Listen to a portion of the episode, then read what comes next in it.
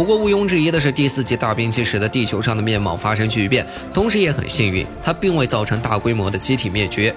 地球上的物种可以选择退却到少数避难所，例如东亚和美国东部都是一个不错的选择。来到这里的生物。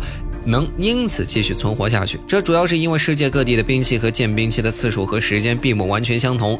其次，你还得知道，小冰期虽说没有大冰期那般严重，但它仍能对人类产生巨大的影响。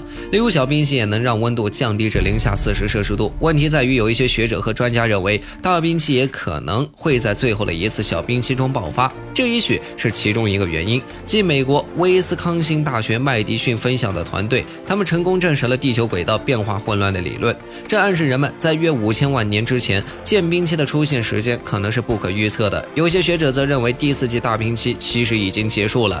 对不赞同这一观点的大有人在，他们认为人类还处于第四纪大冰期中。他们认为第四期大冰期的鼎盛时期已经过去。有科学家预计，下一个冰期会在九万年后到来，它将再现千里冰封的世界。